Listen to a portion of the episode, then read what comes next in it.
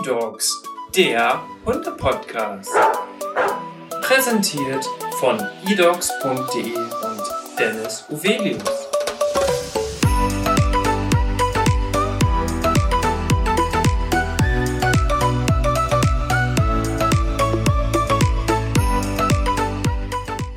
Hallo und herzlich willkommen zu einer neuen Podcast-Folge. Heute ist Verena bei mir und Verena ist von Ergodogs. Und jetzt darfst du dich einmal gerne selber vorstellen. Hi Verena. Hi, hi Dennis. Äh, schön, dass ich hier sein darf. Ähm, ja, ich bin Verena, Verena Möller. Ich äh, bin Ergotherapeutin. Ich habe eine eigene Ergotherapiepraxis im Herzen äh, von Osnabrück. Und das Besondere an unserer Ergotherapiepraxis ist es halt, dass wir ausgebildete Therapiebegleithunde einsetzen innerhalb unserer Arbeit mit dem Menschen. Das bedeutet, du hast Fellnasen als Mitarbeiter. Ja. Wie viele? Also jetzt, ich jetzt persönlich habe zwei. Mhm. Zwei Fellnasen, einmal äh, Nelson und Pepe. Nelson ist ein Puggle, also ein Mix aus Beagle und Mops, mittlerweile acht Jahre alt. Und Pepe ist ein Mops ähm, und der ist fünf Jahre alt. Die beiden. Bevor wir jetzt mit den Fragen beginnen, haben wir ja unser Kennenlernspiel bei eDogs. Das darfst du natürlich auch einmal spielen und kannst dich anhand des Berufs, des Hobbys, der Leidenschaft und deiner Lebenseinstellung einmal persönlich vorstellen. Gleichzeitig wollen wir natürlich auch wissen, wie du selber deinen Charakter beschreibst. ähm, ja, also Beruf, Hobby, Leidenschaft. Also für mich, ich fange mal mit der Leidenschaft, glaube ich, als allererstes an, weil die Leidenschaft äh, ist halt Hund. Also ich bin ähm, mit Hunden aufgewachsen. Meine Mutter erzählt das immer ganz gerne, von wegen erst kam der Hund und dann kamen wir Kinder. Also bei uns gab's halt immer nur Hunde. Und ähm, ja, und irgendwie hatte ich irgendwann mal mir halt die Frage gestellt, so, hm, also, ne, wie kann man jetzt äh, diese Leidenschaft Hund halt nicht nur hobbymäßig, sondern halt auch zum Beruf machen? Und von daher ist quasi wirklich meine Leidenschaft ähm, Hobby und halt Beruf geworden. Ich habe dann irgendwann halt gedacht, ja, den Hund, es gibt es ja, man kann eine Ausbildung machen, halt um den Hund, den eigenen Hund innerhalb der Therapie einzusetzen und äh, ja, habe mich da ein bisschen informiert und mich damit selbstständig gemacht. Also bedeutet quasi Leidenschaft, Hobby, Beruf ist eigentlich das gleiche, äh, switcht total ineinander und ähm, die Lebenseinstellung dazu, ähm, würde ich so sagen, ist ja der Weg ist das Ziel. Also das ist irgendwie so meins, weil ähm, ja, irgendwie der Weg mal holprig, mal äh, geradlinig, mal links, rechts, rauf, runter, aber irgendwie ist es halt das, das Ziel, ne? wo man hin arbeitet, wo man leidenschaftlich gerne hin möchte. Und da habe ich mir irgendwie gedacht, meine Lebenseinstellung ist, der Weg ist das, das Ziel. Mhm. Das ist ganz witzig. Ich habe jetzt irgendwie ein Déjà-vu, weil komischerweise immer die Leute, die dann auch was mit Tieren zu tun haben, sowohl im Pferdebereich auch als im Hundebereich, ist es ja oft so, dass die mehr oder weniger ihr Hobby, ihre Leidenschaft am Ende auch zum Beruf gemacht haben. Das ist auch sehr schlau, muss ich sagen.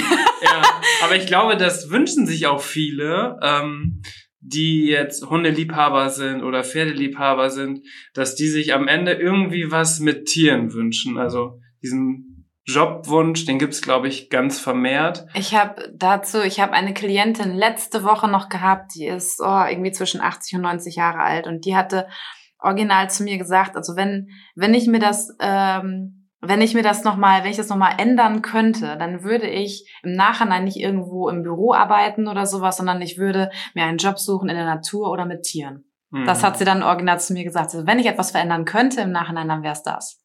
Ja, das ist natürlich einfach was ganz anderes, ja. mit Tieren zu arbeiten, als jetzt wirklich ein ganz klassischer Bürojob. Ne? Ja. ja Und am Ende sollte der Job ja auch nie so sein, dass man sagt, puh, Mittagspause, ich bin froh, wenn Feierabend ist. Ja. Wenn 17 Uhr die Glocke klingelt, bin ich weg, sondern ja. es müsste ja eigentlich immer so sein, dass man sagt, oh, schon 17 Uhr, jetzt muss ich leider Feierabend machen. Ja, genau. So ja. soll es sein. Ich glaube, so ist es auch genau bei dir, ne? Ja. Doch, definitiv. Also ich habe meinen Beruf gefunden. Und dazu wollen wir natürlich jetzt einmal gerne wissen, wie du noch deinen Charakter beschreibst. Ja, also ich fand es recht schwierig, irgendwie, da finde es recht schwierig, meinen Charakter in drei, ähm, ja, in so drei Begriffe quasi einzuteilen. Ich, aber ich habe es gemacht. Also ich würde sagen, das allererste ist bei mir empathisch. Oh, das war noch nie dabei. Das, das, ja, war noch nie dabei. Nee, er war noch nie dabei. Doch, also doch. Also empathisch, das ist, glaube ich, äh, das ist, glaube ich, sowieso eine der größten Voraussetzungen, die man haben muss, finde ich, in meiner Arbeit, ne? empathisch zu sein. Mhm. Ähm, dann habe ich so ein bisschen pragmatisch hinzubepackt äh, und humorvoll. Ja. Das war so gibt noch mehr, aber das sind so die drei, die mir so eingefallen sind. Empathisch, pragmatisch und humorvoll. Im Laufe des Podcasts kommen wir ja gleich auch noch auf deine Fälle und deine Patienten und so weiter zu. Und da merken wir dann auch, oder da werden wir auch merken, wie sehr dieser Charakter dann auch da gebraucht wird. Mhm. Mhm. Okay, ich habe ich hab jetzt natürlich wieder für dich Fragen vorbereitet. Mhm. Vorab habe ich dir die auch einmal zugeschickt zur kurzen Vorbereitung. Und wenn man sich jetzt gar nicht so mit diesem Thema auskennt, dann ist vielleicht auch für die Zuhörer ganz interessant, erstmal zu wissen, was ist denn überhaupt oder was bedeutet Ergotherapie? Also Ergotherapie, es gibt quasi, ich beschreibe es erstmal so, drei Rehabilitationssäulen. Es gibt einmal die Ergotherapie, die Physiotherapie und die Logopädie. Und äh, ähm, Physiotherapie ist etwas mehr geläufig, Logopädie vielleicht auch. Logopädie mhm. ist Sprech und Sprache, Physio ist alles der Bewegungsapparat, Muskeln, Gelenke, Bewegung und so weiter. Und Ergotherapie ist halt ein bisschen spezieller. Das sagt, das kennt nicht jede, jeder. Und das ist immer so ein Kampf, finde ich, für die Ergotherapeuten, sich da durchzusetzen, weil nach wie vor teilweise die Ärzte nicht wissen, was Ergotherapie ist. Ähm, ja, es ist halt quasi, wir machen die Feinheiten, sage ich immer so ganz gerne. Wir sind dafür zuständig, äh, komplett den Klienten in seiner ganzen Handlungsfähigkeit im Alltag zu unterstützen und zu fördern und äh, entweder das, was er ähm, kann, aktuell zu erhalten oder halt zu verbessern. Mhm. Und Handlungsfähigkeiten können sein, also kognitive, körperliche, soziale oder emotionale Fähigkeiten, die dann halt versucht wird zu, zu fördern. Ja. ja. Also da geht's halt auch um äh, Wiedererlangen oder Wiedererlernen äh, der Unabhängigkeit im Alltag. Also das, das Ziel der Klienten ist ja häufig so selbstständig oder unabhängig wie nur möglich wieder zu werden aufgrund einer Erkrankung, egal ob das jetzt, was ich weiß, was neurologisches das ist, wie Schlaganfall, Multiple Sklerose oder ALS oder äh, orthopädisch, wenn man äh, sich etwas gebrochen hat oder sowas, äh, Arthrose oder so hat oder ob das psychiatrisch ist, Depression, posttraumatische Belastungsstörung, Schizophrenie.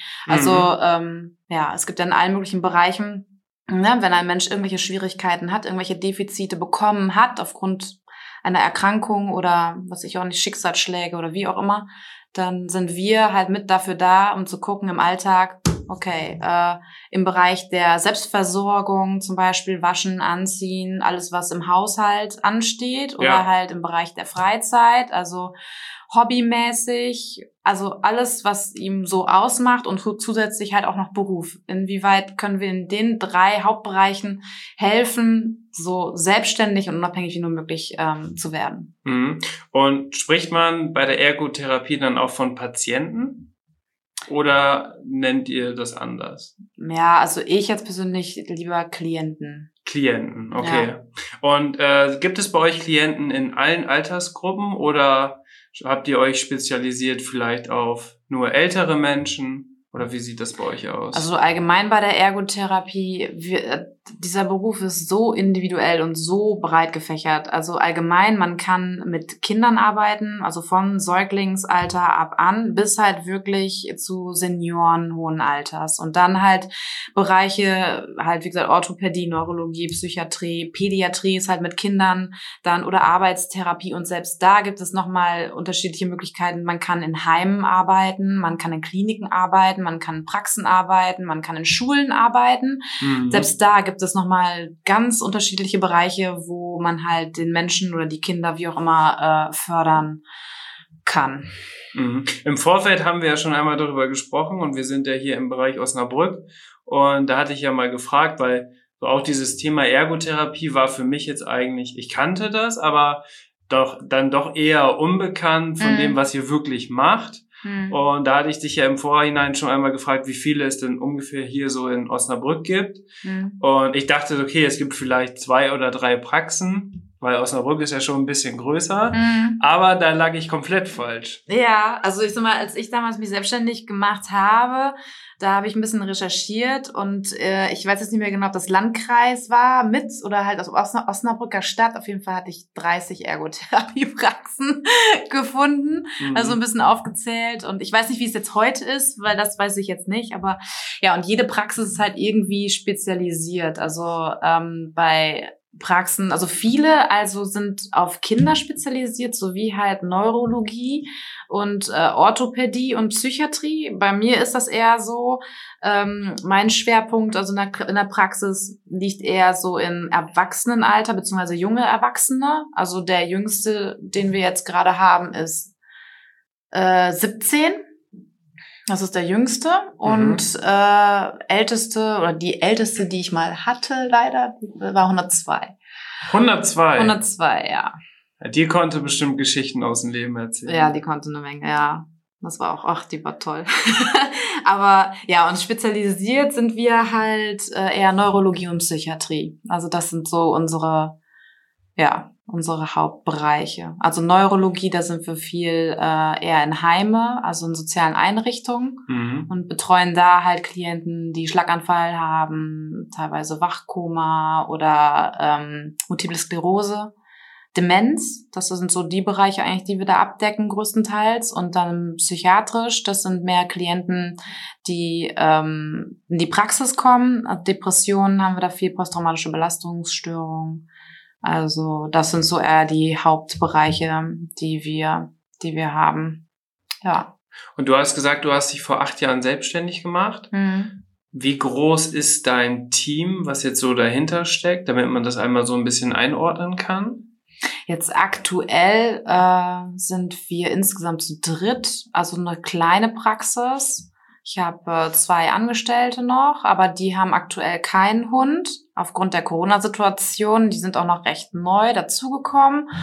Und äh, die eine Angestellte Isabel, die macht jetzt nächstes Jahr die Ausbildung dazu. Und wir warten eigentlich nur noch auf den Startschuss, weil Corona-bedingt ist es jetzt gerade so aus ja, Sicherheitsgründen bei mir, dass wir die Hunde halt nicht mitnehmen auf Hausbesuche. Ja. Äh, weil man nicht genau weiß, wohin das jetzt alle gerade geht. Die Hunde bei mir sind jetzt damit in der Praxis mit dabei.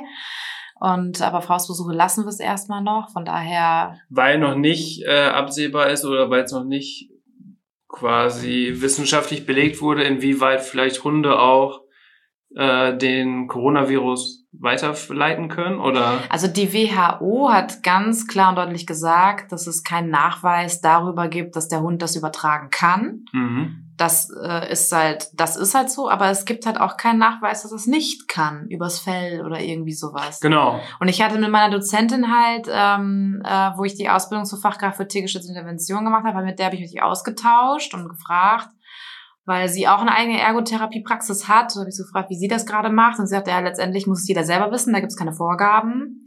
Äh, aber ja, ne, also handel nach deinem Ermessen was du meinst. Und ich habe gesagt, ja, ich, ich warte das den Winter noch ab und gucke, äh, wie das verläuft, aber gehe einfach auf Nummer sicher, weil ich nicht dafür verantwortlich sein möchte, dass nachher irgendwie meine Hunde dafür verantwortlich sind, dass irgendwas passiert ist. Ja, also habe ich dann gesagt, nee, dann äh, safe erstmal. Und gerade ist es ja auch ganz gut, weil die anderen beiden quasi noch in den Startlöchern stehen. Und dann abwarten. und jetzt hast du gerade schon das Thema angesprochen, Hunde. Denn deswegen bist du natürlich auch heute hier im Hunde-Podcast.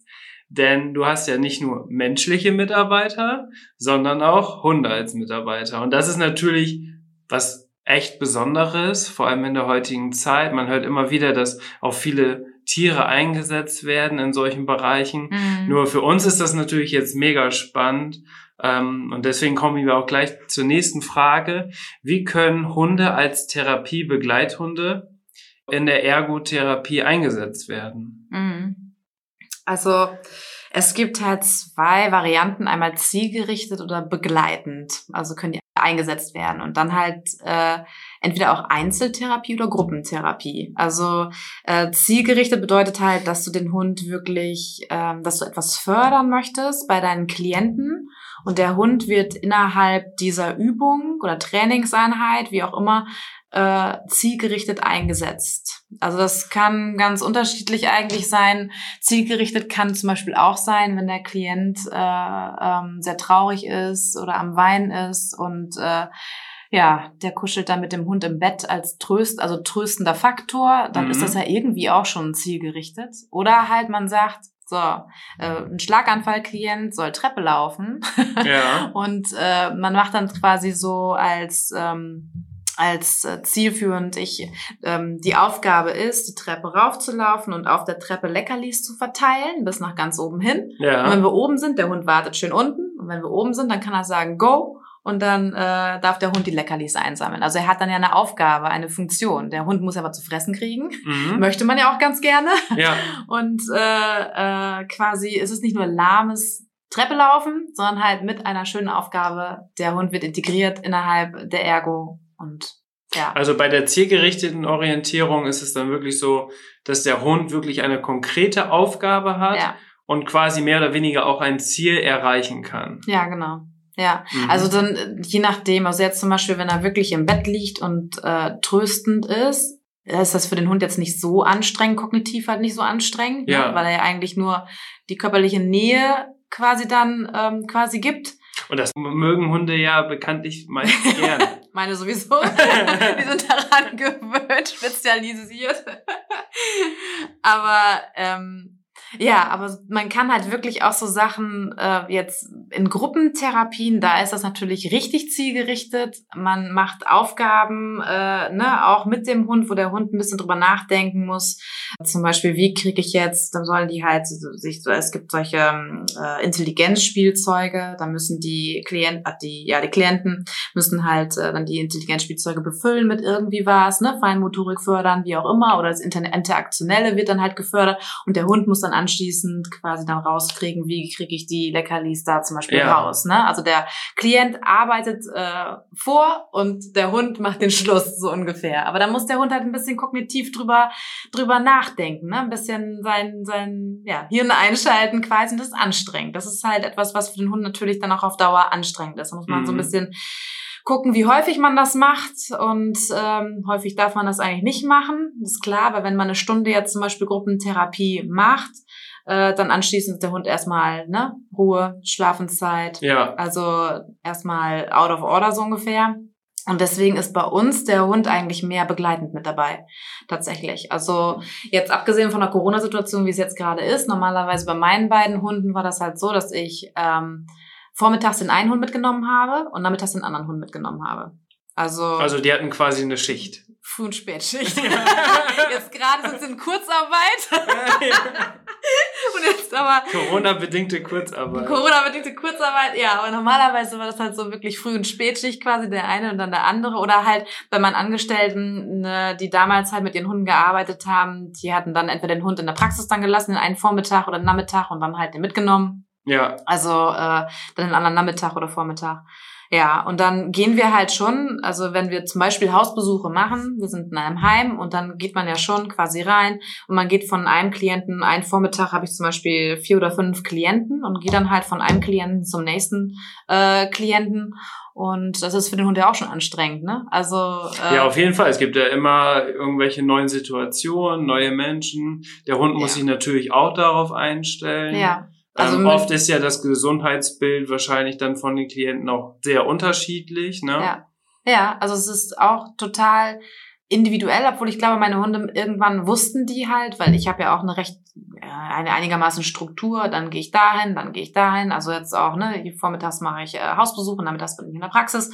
Also dann haben die ja schon so einen gewissen Ablauf oder die wissen halt auch, wenn ich in einem Einheim drin war, da waren sie schon hundertmal drin, mhm. dann kennen sie die Klienten, das ist der Vorteil bei uns, wir haben halt Langzeitklienten, also nicht irgendwelche, die kurz da sind, für sechs Wochen, dann gehen die wieder, wie zum Beispiel eine Orthopädie oder so, weil ja. das sind eher so Kurzzeitpatienten und wir haben halt ja Klienten, die haben eine Erkrankung und die sehr langwierig. Das bleibt ja ja, das bleibt. Ne? Die verschwindet nicht einfach bei Multiple Sklerose oder Schlaganfall zum Beispiel. Und äh, ja, und von daher ist das halt schon von Vorteil für die Hunde, die kennen ihre Klienten. Ne?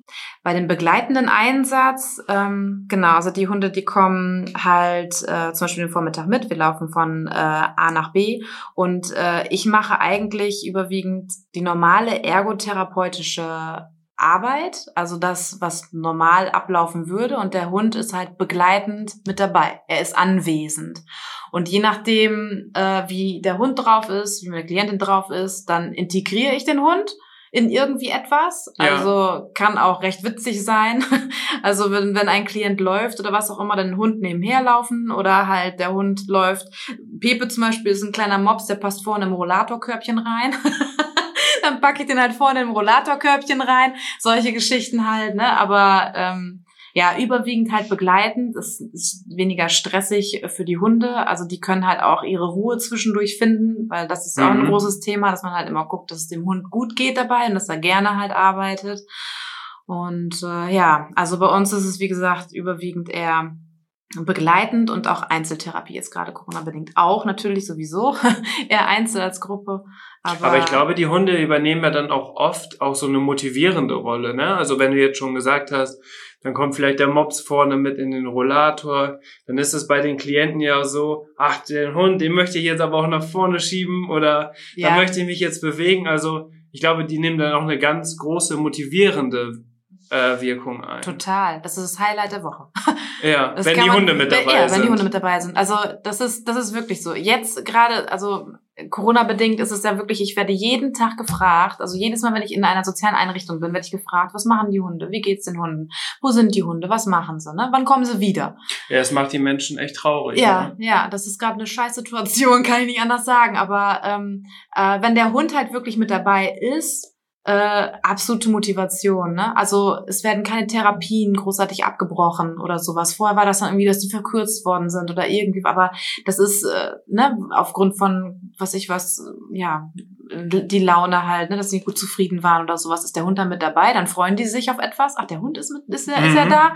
Man sagt ja auch so, dass der Hund einfach eine Brücke, ne, eine Funktion, einfach eine, man hat ja sofort ein Gesprächsthema, sofort, also wenn man auch jemanden Neues Genau, bekommt, das Eis ist gebrochen. Das Eis ist absolut sofort gebrochen, weil man kommt rein, also wenn wir Neuaufnahmen zum Beispiel haben, man kommt rein, der Hund ist da, ach, wer ist das denn? Und schon geht's, geht's halt los und man ist sofort positiv besetzt als Therapeut, ja, ne? Das kennt man ja auch, wenn man eigener Hundebesitzer ist und man geht spazieren und die verschiedene oder fremde Hunde treffen aufeinander. Ja. Dann kommt man mit dem Hundebesitzer gegenüber auch direkt ins Gespräch. Ja. Wenn man so aneinander vorbeigelaufen wäre, würde man ja niemals miteinander sprechen. Nee. Man würde vielleicht nochmal Hallo sagen ja. oder grüßen, vor allem auf dem Land, aber ansonsten würde man das ja nicht machen. Nee, es ist sowieso erstaunlich, also wozu die Hunde so fähig sind, wenn man mit denen unterwegs, auch als wenn ich in eine soziale Einrichtung reingehe ich krieg das ja noch nicht mal mehr hin, sofort zum Klienten zu gehen. dann kommt die Reinigungskraft, dann kommt die Pflegekraft oder ja. irgendein anderer Mitarbeiter aus dem Haus und begrüßt uns erstmal. Da werde ich nicht begrüßt, da werden die Hunde begrüßt. Daran muss man sich auch. Ich weiß noch, eine Angestellte, die hatte mal zu mir gesagt, das war sogar Linda, glaube ich, gewesen mit dem Nero. Äh, die hatte dann irgendwann ganz am Anfang zu mir gesagt, äh, äh, von wegen, also ernsthaft, ich werde nicht begrüßt. Glaubst du das? Daran muss ich mich erstmal gewöhnen, weil erst kommt der Hund dran und dann äh, halt äh, man selbst. Ja, da ist man selbst nicht mehr im Fokus. Nee, ist man, also, also für mich ist das jetzt schon normal, das ist vollkommen, ich ja. freue mich ja auch. Ich freue mich da, wenn, wenn äh, die Reinigungskräfte halt sagen, das ist für die ja auch so, ach mal eine schöne Ablenkung, ne? So eben zur, zur normalen Arbeit und die Pflegekräfte kommen rein und der Hund sitzt mit im Bett oder sowas. Ne? Das ist ja einfach, ja, ist halt auch mal schön, ne? Einmal ein bisschen mhm. streicheln, ein bisschen kuscheln, ein bisschen Schnack, Schnack über, über alles Mögliche und dann ja, geht's ja, weiter. Ja, man weiß ja auch, dass es vor allem auch auch in Pflegeeinrichtungen und so weiter, das ist ja ein unglaublich stressiger Job und da ist ja auch wirklich viel los, richtig emotional und so. Und ich glaube einfach durch so einen Hund, alleine die Anwesenheit reicht schon, wo einfach so diese gesamte Stimmung vielleicht auch dann in der gesamten Praxis einfach einmal so aufgelockert wird. Ja. Man mal wieder durchatmen kann und dann auch einfach gestärkt wieder losgeht. Also ich stelle mir jetzt so vor, dass diese motivierende Wirkung auch einfach riesig ist. Ne? Ja. Also ich glaube, man profitiert, profitiert grundsätzlich von einem Hund. Ne? Also es ist ja, da gibt's ja nichts Negatives dran zu sagen. Man profitiert einfach Ja, wo wir halt auch schon bei der nächsten Frage wären, was für Wirkungsweisen ne, ein Hund äh, überhaupt hat. Also das ist äh, also für einen selbst, wenn man einen Hund anschafft, äh, ne, es hat nur positive Wirkungsweisen. Es ist ja schon allein schon studientechnisch nachgewiesen, dass wenn man einen Hund besitzt, sowieso schon positiv sympathisch besetzt wird, automatisch. Also, ne, weshalb das für mich natürlich auch bei der Erstaufnahme sowieso total einfach ist, ne. Ja, also das, was ja sowieso ähm, äh, studientechnisch, dass der Oberpunkt schlechthin Blutdruck ne, wird gesenkt. Das ist ja das, was nach, nachgewiesen wurde, dass halt der, der, der Hund alleine schon beim Streicheln oder beim Anblick den Blutdruck nachweislich senkt. Mhm. Jetzt ist natürlich die Frage, auch was viele Zuhörer bestimmt interessiert, sind denn alle Hunderassen dafür geeignet, wirklich jetzt in der Ergotherapie zu arbeiten? Oder gibt es bestimmte Rassen oder bestimmte Hundemerkmale, die es geben muss, damit ein Hund mehr oder weniger perfekt dafür geeignet ist? Also welche ja. Erfahrungen hast du? Weil du hast ja schon gesagt, du hast jetzt zwei ziemlich ähnliche Hunde von der Rasse her. Mhm. Liegt das daran, dass es genau diese Rasse ist, die es vielleicht gut macht? Oder gibt es da eher, können da wirklich alle Hunde quasi mit in Einsatz kommen? Mhm, also Therapiebegleithunde, also ja, das ist immer eine sehr, sehr gute Frage und die wird mir auch häufig gestellt. Ich würde jetzt grundsätzlich sagen, dass äh, es keine Rasse gibt, die nicht dafür geeignet wäre. Allerdings ähm, ist natürlich die Grundvoraussetzung, also man muss ein bisschen differenzieren, das ist ein Therapiebegleithund und kein äh, Assistenzhund, also kein Blindenführhund, kein Diabetiker-Warnhund oder irgendwie was. Mhm. Das ist eine Stufe nochmal deutlich höher von der Ausbildung, vom Ausbildungsgrad her. Therapiebegleithunde, da würde ich halt einfach sagen, das ist, weil das wirklich ein, ein Mix ist aus Privathund und halt, er wird innerhalb der Arbeit integriert. Ähm, also wenn man wirklich diese Arbeit machen möchte, dann sollte man, glaube ich, erstmal sich selber fragen, welcher Hund passt zu mir persönlich. Ja. Ne? Also ähm, bin ich eher der sportliche Typ, bin ich eher der ruhige Typ, äh, ne? Also brauche ich einen aktiveren oder einen passiveren Hund. Also so welcher Hund passt charakterlich halt wirklich zu mir privat. Und dann würde ich, glaube ich, auch ähm, noch überlegen, wo arbeite ich, also wo, was ist mein Berufsfeld, ne? Also weil, wie gesagt, Ergotherapie, ich kann jetzt nur von Ergotherapie sprechen, also wenn, da sind ja die unterschiedlichen Bereiche, ob du in der Klinik arbeitest oder halt in der Praxis, Heime oder wie auch immer.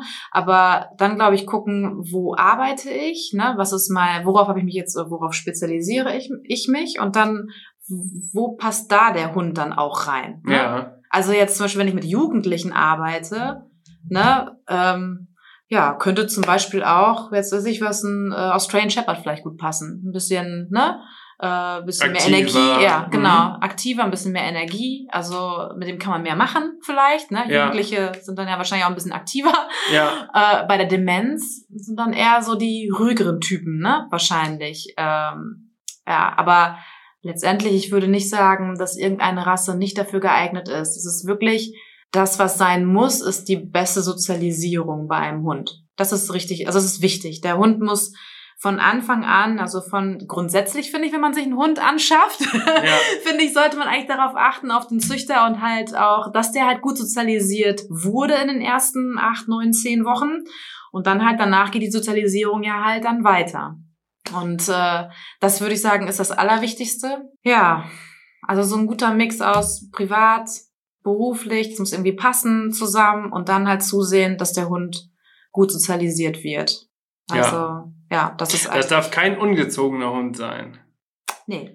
Das bedeutet natürlich auch, dass ähm, derjenige, der tiergestützt arbeiten sollte, das habe ich, das sage ich auch immer ganz häufig, seht zu, dass ihr erstmal also die Ergotherapie-Ausbildung macht, dass ihr die Berufserfahrung in der Ergotherapie habt, ne? Dass ihr euch sicher seid, dass ihr wisst, in welchem Bereich ihr arbeiten möchtet, mhm. was so Ne, die einen sagen lieber mit Kindern oder wie auch immer. Und bei mir war es halt, ich möchte Psycho Neuro machen und ja. lieber ähm, Erwachsenen, jungen Erwachsenenalter, Erwachsenenalter.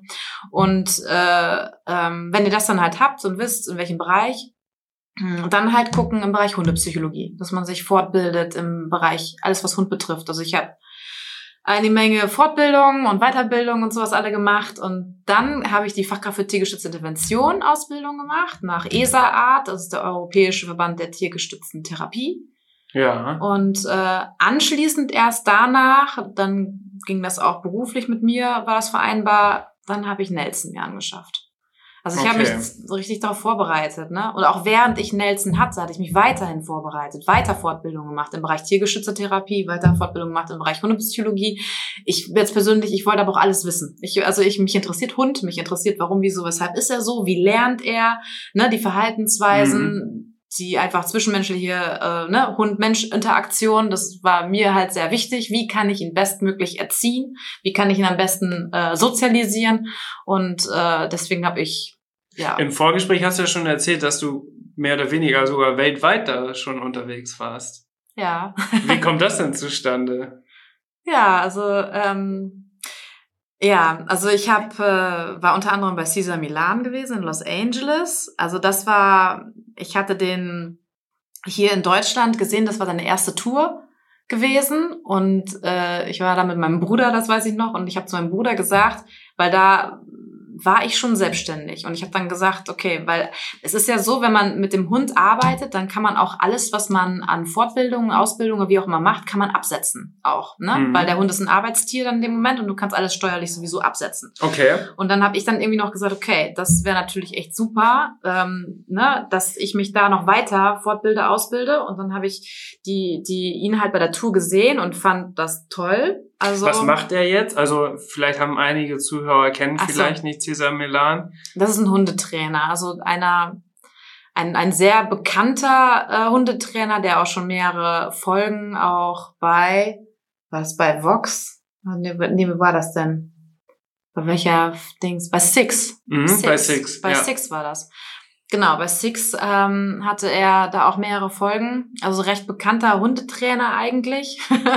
und äh, ich hab, er hatte halt eine Tour, eine Deutschland-Tour oder beziehungsweise Europa-Tour sogar gemacht. Und ähm, also auch international, international unterwegs. unterwegs, genau. Äh, war auch schon Asien gewesen. Also er ist, glaube ich, schon recht gut rumgekommen.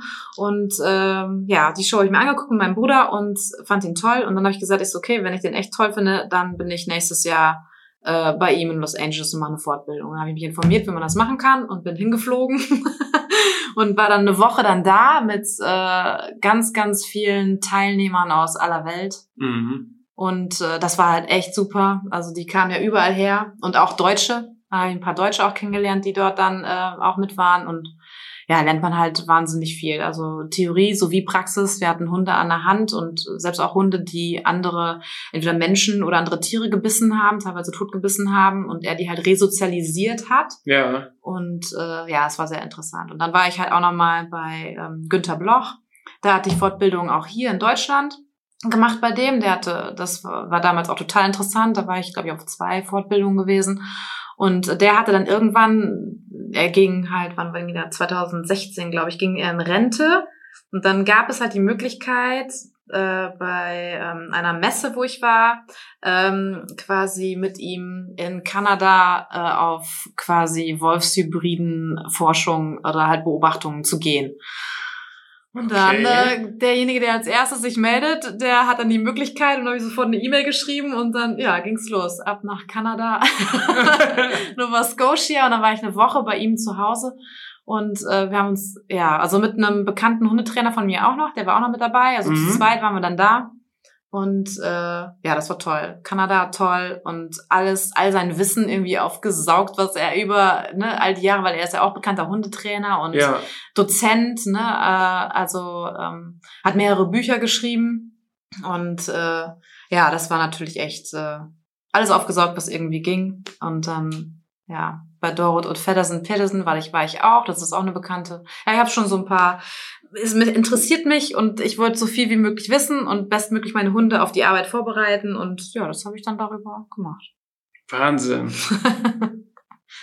Das hätte ich ehrlich gesagt, da wo du im Vorgespräch, wo du mir das gesagt hast, hätte ich, also das, da wäre ich niemals drauf gekommen, dass das eigentlich dann auch so weit umgreifend ist, also auch international, dass man sich da auch natürlich immer weiter fortbilden kann und das Thema, das ist ja auch wirklich nie ausgeschöpft, ne? Da gibt's ja immer wieder neue Möglichkeiten ja. und die Hundetrainer, die sind ja auch wirklich weltweit bekannt und das ist dann echt schon spannend, solchen Leuten mal über die Schulter zu schauen, was die eigentlich so den ganzen Tag machen. Und wenn du schon Ja. sagst, du warst sogar bei denen zu Hause und da wurde wirklich alles gezeigt und so weiter, das ist ja schon echt wahnsinnig spannend. Also da nimmt man, glaube ich, wirklich was mit fürs Leben. Ja, also ja, das kann ich eigentlich auch nur empfehlen, also so viel wie möglich ähm, ja mitzunehmen und da rauszuziehen. Also das ist ja, äh, du kannst ja bei allem, also ich, äh, egal bei welcher Fortbildung man irgendwie dann auch ist, man zieht ja für sich selbst dann irgendwie alles raus, ne? Also das Beste, was irgendwie ja, was einem für ein für mein, für mich und meine Arbeit halt äh, gut war. Ja, ja, das war echt klasse. Und deine Mitarbeiter mit Fell, sage ich jetzt mal, mhm. die bringen ja auch bestimmte Vorteile mit, vielleicht auch sogar gegenüber Menschen. Kannst du so beschreiben, so vielleicht drei Vorteile, die wirklich Hunde gegenüber Menschen haben, wo auch Menschen einfach gar nicht rankommen? Authentisch. also ich glaube, das ist, äh, glaube ich, das Nicht, dass deine Kolleginnen jetzt äh, sauer sind, wenn du das hier im Podcast sagst. nee, aber das, das ist einfach so. Ich habe heute noch eine Klientin, eine Psychklientin gehabt und die äh, Depressionen hat und äh, Pepe war eingekuschelt bei ihr auf dem Schoß und sie hat halt so ein bisschen Nähe-Distanz-Probleme. Und äh, dann habe ich äh, sie halt gefragt, was, was, weil sie Probleme hatte, auch einen Pepe einzuordnen, ne? Gefällt es ihm, gefällt es ihm nicht. Und dann habe ich zu ihr gesagt, ist ja, was, was zeigt der dir denn jetzt gerade? Weil der war, ich habe ich hab so ein, so ein, so ein, Pepe ist klein, ich habe so einen Beutel quasi, da kann er dann so, so ein, also wie so ein, so ein Stoffbeutel quasi, den können sie sich umlegen und dann ist er auf dem Schoß und dann kuschelt der sich ein. ja, Und er lag da total gechillt und easy und sie, ah, ich weiß nicht, ob er das jetzt mag oder ob er das nicht mag. Und ich so, was zeigt er dir denn? Also rein körpersprachemäßig, was zeigt er dir? Ja, dass er sich wohlfühlt. ja, genau. Und dann habe ich halt gesagt, ey, der Hund ist sowas von authentisch. Das kriegen Menschen nicht gebacken. Ja, es ist einfach so. Also da weiß man genau, was man vor sich hat. Der Hund ist einfach der manipuliert nicht. Nein, der manipuliert, er lügt nicht, er betrügt nicht, er hintergeht nicht oder irgendwie was und er zeigt ganz klar, ne, ähm, was er mag und was er nicht mag. Oder beziehungsweise selbst wenn er, ich hatte einen Klienten, auch Psychklienten, auch Depressionen. Ich fand das so herrlich, als der bei mir saß, ähm, da kam, er kam gerade rein und äh, meine Hunde begrüßten ihn, ja, und er so, oh, und Nelson halt Krauli, Krauli, und dann äh, irgendwann dann halt äh, ging Nelson halt weg, wupp, ab in sein, in sein Nest, setzte sich hin und das war's. Und sagte zu mir, ist ja erstaunlich. Ich so, was? Er so, also Nelson, der kam ja gerade zu mir hin und kraulen, kraulen und so, und dann geht er einfach weg und ich mache mir keine Gedanken darüber. Ich sowieso. Ja, aber normalerweise, wenn ich, wenn ich halt weggehe in Diskotheken oder so, weil er ist halt ein sehr unsicherer Mensch, ne? Er hinterfragt halt, was sein Gegenüber gerade zeigt, denkt oder wie auch immer. Ja, Und dann sagt er so, wenn ich jetzt irgendwo bin, in einer Kneipe oder unterhalte mich irgendwo mit irgendjemandem Fremdes, den ich nicht so gut kenne, äh, und der würde dann einfach so weggehen, wie Nelson das gerade gemacht hat, würde ich sofort hinterfragen, was habe ich falsch gemacht? Was habe ich gemacht? Was habe ich falsch gemacht? Was denkt der jetzt? Ja. Und bei Nelson mache ich es nicht. Weil man halt aber auch einfach weiß, der Nelson denkt sich nichts dabei. Da braucht man nichts persönlich nehmen. Ne? Ja. Also wenn der Hund halt Der ist nicht Einfach- nachtragend. Nein, der ist nicht nachtragend. Er zeigt einfach so, oh, jetzt Dankeschön, vielen Dank, wupp, und geht weg und das war's, ne? Also es ist so, ähm, ja, einfach, ich glaube, das ist halt auch dieses Balsam für die Seele, weil die einfach genau wissen, woran sie sind beim Hund. Genau. Mhm. Das ist, glaube ich, äh, ja, es gibt eine wahnsinnige Sicherheit, glaube ich, auch den Klienten. Es ist eine, ja, etwas sehr Zuverlässiges, ohne irgendwelche Bedingungen geknüpft Mhm. und einfach treu und ja, also äh, das ist schwer, glaube ich, dass das ein Mensch hinbekommt, muss ich sagen. das äh, glaube ich. das ist halt, der Hund, der kriegt das, der kriegt das, das ist einfach echt, ne? Wir haben jetzt von eDogs, haben wir, da bist du bestimmt nicht ganz mit einverstanden, eine Mitarbeiterin von dir abgeworben. Die ist jetzt wieder bei uns im Haus, im Büro, nämlich die Lotta. Lotta ist die Hündin von Lena, unsere Chefin von eHorses und eDogs. Ja. Und sie war auch bei dir eine ganze Zeit lang im Einsatz. Also nicht Lena, sondern ihre Hündin Lotta, die Ja. tatsächlich auch auf dem Titelbild vom Podcast ist. ja.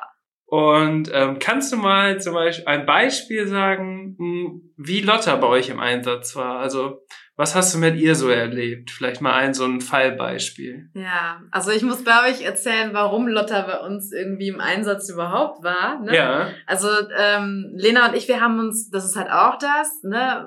Lena und ich haben uns über unsere Hunde kennengelernt. Nelson war Welpe. Ach was. und Lena wohnte bei mir gegenüber. Okay. Und äh, wir hatten uns immer irgendwie zwischendurch mit unseren Hunden getroffen und ja, Lotta und Nelson verstanden sich eigentlich sofort.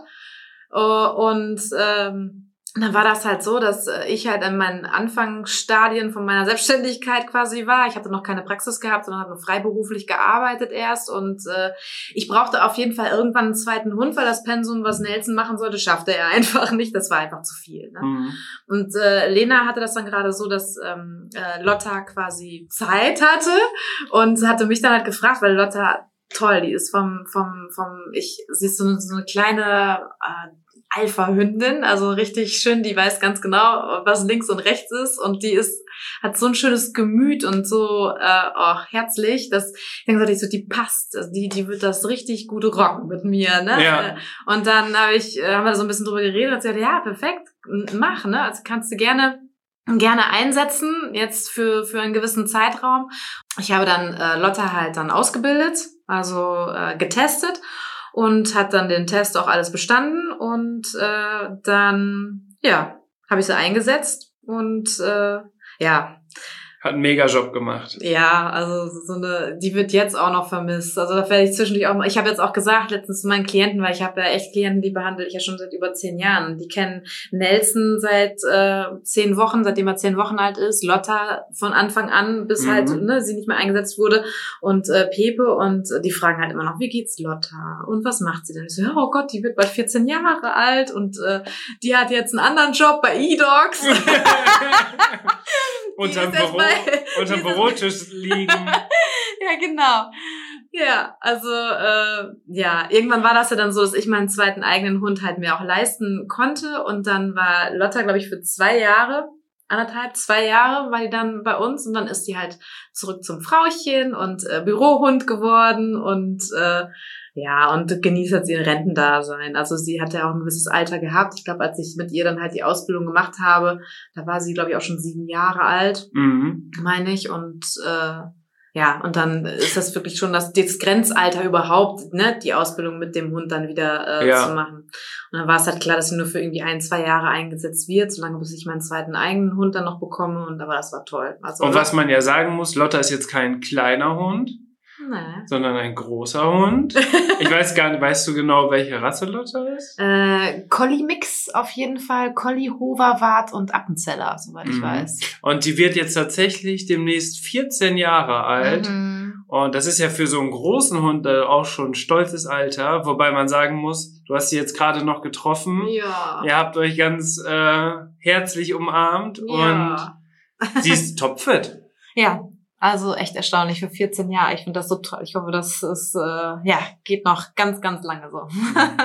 Und vielleicht kommt sie ja nochmal wieder, wieder einmal für einen Praktikumstag. für einen kleinen Einsatz wieder Ja. zurück. ja. Undercover-Boss. Ander Wir Sie schaut mal, was los ist in der Praxis. Das ob sich die Hunde alle benehmen. Ja, das war so Standard bei Lotta jetzt. Sie ist äh, reingekommen und sobald dann ein Klient oder so kam, oh Lotta, und sofort knallt die sich auf den Boden, nach hinten mit dem Rücken und erstmal Bäuchlein streicheln. Da ja. hatte ich, äh, hatte ich dann halt Klienten mit, äh, die im Rollstuhl halt saßen und dann kam, wollten sie nicht ständig bücken, weil sie halt ne, auf dem Rücken unten auf dem Boden lag, wollten sie nicht ständig bücken. Dann haben sie irgendwann die Schuhe ausgezogen und mit, den- mit den Füßen halt ihren Bauch gestreichelt. ne? Und Lotta saß auch sogar selber schon mal im Rollstuhl. Ja, die hat, ja, die passt ja leider nicht im Rollstuhlkörbchen, also im Rollatorkörbchen vorne rein. Deswegen habe ich sie tatsächlich, äh, wenn ich Klienten hatte, die zum Laufen bewegt werden sollten, und dann habe ich, äh, äh, habe ich sie quasi, sobald die gelaufen sind, habe ich dann Lotta auf äh, den Rollstuhl hinsetzen lassen. Und dann saß sie im Rollstuhl, ich habe den Rollstuhl hinterher gelenkt oder geschoben und der Klient ist vorne weggelaufen und dann gesagt, so, jetzt kannst du nicht mehr hinsetzen, der Hund sitzt auf dem Rollstuhl. Ja, das war immer süß. Da habe ich auch ganz viele Fotos von gemacht. Das war immer sehr niedlich. Aber das sind ja alles solche Methoden, wie dann wirklich ein Hund auch eingesetzt werden kann. Ja. Vor allem in dem Alltag. Ne? Ja. Und für so einen Klient ist das ja super, der sagt, okay, ich bin jetzt aus dem Rollstuhl raus, ich muss das wieder lernen, mich zu bewegen, ich muss einfach was tun. Mhm. Und die Option, dass ich mich jetzt hinsetzen kann, ist nicht mehr gegeben, weil Lotta sich da hingesetzt hat Oder liegt. oder liegt und sich das anguckt, ganz genüsslich. Und Ja. das ist doch einfach Ja, ist eine herrlich. witzige, schöne äh, Situation, ne? Also und dann kommen die Pflegekräfte dran vorbei oder die Reinigungskräfte und müssen dann lachen, Ja, ne? Und dann her herrscht wieder Smalltalk. Also das ist ja ist halt anders, ne? Also wenn ich jetzt alleine als Ergotherapeutin äh, da wäre, dann ähm, wäre die Ergotherapie war nicht an, annähernd so ausgefüllt, so mhm. positiv besetzt als ne? Also ja, wenn der Hund dann halt nicht da wäre. Ne? richtig cool. Ja. Richtig cool. Und ich sehe jetzt gerade, hier liegen zwei Bücher auf dem Tisch. Auf dem einen Buch ist Lotta sogar abgebildet Mm. mit vier anderen Hunden. Zwei davon sind mit Sicherheit deine Hunde. Ja, genau. Und du bist nämlich auch Buchautorin. ja, genau. Also du bringst ja alles mit. Du warst schon international unterwegs, du kennst die Hundetrainer weltweit und jetzt hast du auch noch zwei Bücher geschrieben Ja. und die darfst du jetzt einmal vorstellen, weil das finde ich richtig spannend. Ja, genau. Das erste Buch ist halt Ergotherapie mit Hunden. Mein Weg von der Ergotherapeutin zur eigenen tiergestützten Ergotherapiepraxis. Das Buch habe ich auch zusammen äh, mit ähm, Linda, hatte damals mitgeholfen in dem Buch. Der, das ist ähm, der schwarze Labrador Nero. Und die arbeitet aktuell nicht mehr bei uns in der Praxis leider. Liebe Grüße an dieser Stelle. Aber die hat auch mitgeholfen. Also da geht's halt irgendwie darum in dem Buch, äh, halt wirklich, wie war der Start? Das sind so, wie habe ich angefangen? Äh, äh, ne? Also da geht's halt los von, von wirklich Hunde aufgewachsen und dann rüber zu, wie, wie kriege ich meinen eigenen Hund? Wie kann ich den einsetzen? Also das ist quasi wie so eine Geschichtenerzählung.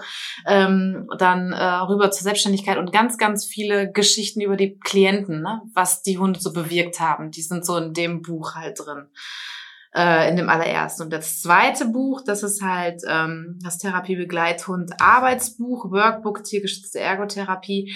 Ähm, Genau, wo dann halt fünf Hunde gezeigt werden. Lotta, Nelson, Pepe, Nero ist da mit drauf. Benita, Border Collie Hündin Benita ist da auch mit drauf. Und ähm, genau, die, da geht's eigentlich mehr darum tatsächlich, ähm, wie äh, ist es in der Selbstständigkeit, wie bereite ich mich äh, darauf vor.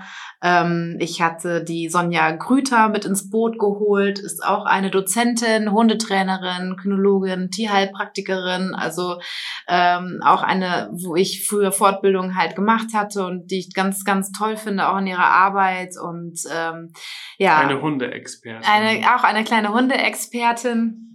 Und äh, ja, ich habe das Buch halt so ein bisschen geschrieben und dann gab es halt so Sachen wie, ne, was muss der Hund halt haben, um Therapiebegleithund zu werden, was wir gerade eben auch schon besprochen haben. Und da geht's halt noch ein bisschen differenzierter. Und ich brauchte jemanden wirklich äh, Hundepsychologie-mäßig, äh, so ein kleiner Experte, der einmal drüber liest und guckt, habe ich da alles richtig geschrieben oder nicht. Und sie hat mir da halt echt geholfen, was wirklich Hundepsychologie in dem Buch betrifft und äh, da mitgewirkt. Und ja, da geht's halt wirklich über die Selbstständigkeit, worauf muss man achten, auch über die Ausbildung zum Therapiebegleithund, äh, welche Institute gibt's, gibt es da, ne? Da gibt's ja auch so viel Auswahl äh, irgendwie. Also ich habe ja jetzt nach der ESA-Art, also Europäischer Verband der tiergestützten Therapie, habe ich die Ausbildung gemacht. Dann gibt's die internationale Verband auch noch. Äh, und dann welche Institute es deutschlandweit halt gibt, wo Mhm. man, die habe ich auch alle aufgelistet in dem Buch, wo man sich dann ganz gut orientieren kann. Ja. Also wenn jemand den Traum verfolgt, auch was mit Hunden zu machen und sowas wie Ergotherapie könnte in Frage kommen, dann ist das natürlich absolut empfehlenswert, weil du wirklich ja, wie ich das jetzt herausgehört habe, deine kompletten Erfahrungen im Endeffekt da mit den Leuten teilst, was ja vielleicht auch nicht unbedingt selbstverständlich ist, aber das ist natürlich mega cool. Ja. Also ich muss da auf jeden Fall auch einmal reinlesen. Und ähm, Lotta hat es natürlich ganz clever angestellt, war eineinhalb Jahre eben bei dir im Einsatz und ist jetzt auf dem Buchcover. also die hat sich nochmal für die Ewigkeit verewigt. Ja. Ganz clever gemacht. Ja, hast du gut gemacht. Ja. Ja, aber das ist ja richtig spannend. Und wie lange braucht man für so ein Buch, das zu schreiben? Also wenn man sich vielleicht mal überlegt, mal ein eigenes Buch zu schreiben. Du hast jetzt ja schon die Erfahrung gesammelt. Ähm, vielleicht hat jemand ja auch eine spannende Geschichte zu erzählen oder es hört jemand zu, der vielleicht auch mit einem Hund zusammenarbeitet. Hm, wer weiß in welchen Bereichen. Ähm, also ich habe Wie lange ich, dauert das? Äh, Ich frage für einen Freund. ähm, ja, also wie lange braucht man, um äh, jetzt muss ich gerade überlegen, bei dem ersten Buch, also ich habe mir da auch ähm, Hilfe geholt, also eine Lektorin hat mir da auch geholfen, weil ich jetzt selber mit dem Schreiben nicht ganz so drauf habe. Ich bin eher diejenige, die erzählt. ja. Also hat mir echt tatsächlich eine Lektorin bei beiden Büchern geholfen. Richtig toll. Und äh, erste Buch hat boah, bestimmt ein halbes Jahr. Das zweite Buch auf jeden Fall auch ein halbes Jahr, würde ich jetzt mal so sagen, gedauert. Das war, ja, das war. Ja. Ja, und das erste Buch, das hat auch 170 Seiten. Also es ist nicht jetzt ein ganz kleines Taschenbuch, sondern da ist auch schon ordentlich Inhalt drin, ne? ja, doch. Also da, also das erste Buch würde ich auch wirklich sagen, das ist äh, für jedermann. Also das ist echt ähm, so ähm, quasi geschichtenmäßig erzählen und wirklich welche Erfahrungen ich mit Klienten gemacht habe, mit den äh, Hunden, welche Wirkungsweisen und so weiter die haben. Bei dem zweiten Buch geht es dann wirklich ins Eingemachte, ergotherapeutisch, Workbook-mäßig, tiergestützt, ähm, ne, von wirklich Ausbildung über zu äh, Einsatz der Hunde. Ähm, ja, also das ist dann schon wirklich ein bisschen spe- spezieller. Bei dem zweiten Buch würde ich auch sagen, ein halbes Jahr habe ich da ungefähr ähm, für gebraucht. Und der Verlag äh, hatte mich dann gefragt, ob ich nicht ein zweites Buch schreiben könnte. Ja. Dogs and Jobs heißt der Verlag, also der passt natürlich Ja, auch das passt genau. natürlich super. Ja, und äh, ja, von daher, ähm, ja, hatte ich das erste Buch hatte ich schon geschrieben und habe den Verlag dann gefunden und die waren sofort begeistert und haben das dann auch sofort gedruckt. Ich hatte Glück, ich hatte einfach nur echt Glück gehabt. Und dann haben sie mich gefragt, ob ich noch ein zweites Buch schreiben könnte. Und äh, ja, dann habe ich das auch noch gemacht und Sonja dann mit ins Boot geholt. Und da bist du stolz drauf. ja, doch. doch. Also ich glaube, wenn man ein eigenes Buch hat und das liegt das erste Mal vor einem fertig gedruckt, ja, das ist, glaube ich, ein ganz Crazy. besonderer. Und dein Name steht als Ja. Autorin darunter. ja, und man findet mich bei Amazon und ich weiß nicht was. Also schon, ja, ist schon krass. Mega cool. Ja. Ja, echt schön. Verena, vielen Dank, dass du heute hier warst, Dankeschön. dass du uns Einblicke gewährt hast, wie du die Hunde einsetzt in deinem Job, weil das ist ja wirklich was ganz Besonderes. Hunde im Job oder Hunde im Einsatz, wie wir es gerade schon beschrieben haben. ja. Ähm, Ich bedanke mich auch recht herzlich für die Einladung.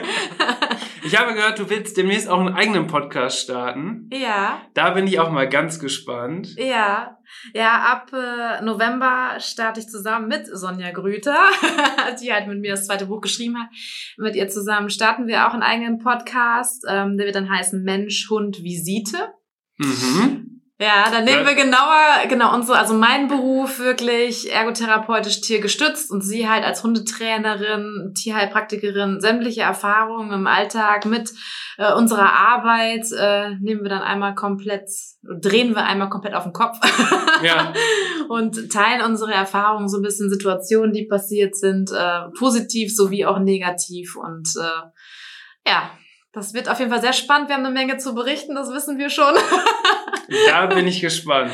Ja, das startet ab November. Genau. Da freue ich mich drauf. Ja. Das werde ich direkt, äh, da werde ich direkt einmal reinhören. Ich wünsche dir jetzt ein schönes Wochenende. Dankeschön. Gleich Ich hoffe, wir, wir sehen uns bald wieder. Ja, gerne. Ich kann dich euch gerne in der Praxis besuchen. Ja. Vielleicht auch, wenn diese Corona-Situation endlich mal sich irgendwie ein bisschen beruhigt Ja. hat. Äh, aktuell ist es ja eher so, dass es vielleicht wieder schlimmer wird, ja. was natürlich echt blöd ist. Und dass natürlich deine Hunde auch schnell wieder im Außeneinsatz sind. Ja. Das wünsche ich dir natürlich auch, weil ich glaube, denen fehlt das auch. Ja, das merkt man. Den fehlt das. Morgens wollen sie ganz gerne dann mal mit, wenn ich in soziale Einrichtungen gehe. Ja. ja. Und ich werde einmal deine Bücher, werde ich auch in den Shownotes verlinken. Da könnt ihr euch dann auch nochmal genau informieren, wie die Bücher heißen, wo ihr die findet und so weiter. Und bewertet gerne den Podcast, abonniert ihn natürlich. Und jetzt würde ich sagen, hören wir uns nächste Woche. Verena, wir sehen uns. Ciao. Ich danke. Tschüss.